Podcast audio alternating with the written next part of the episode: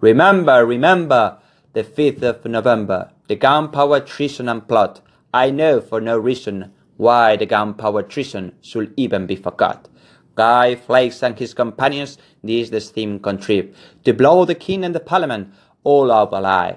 Three score barrels laid below, to prove all England's overthrew. But by God's providence, him they catch, with a dark lantern lighting a match. A stick and a stake, for king's sake. If you won't give me one, I will take two. If I better for me, and the walls for you, a rope, a rope to hang the Pope, a pint of cheese to choke him, a pint of beer to wash it down, and a jolly coat for the burning him.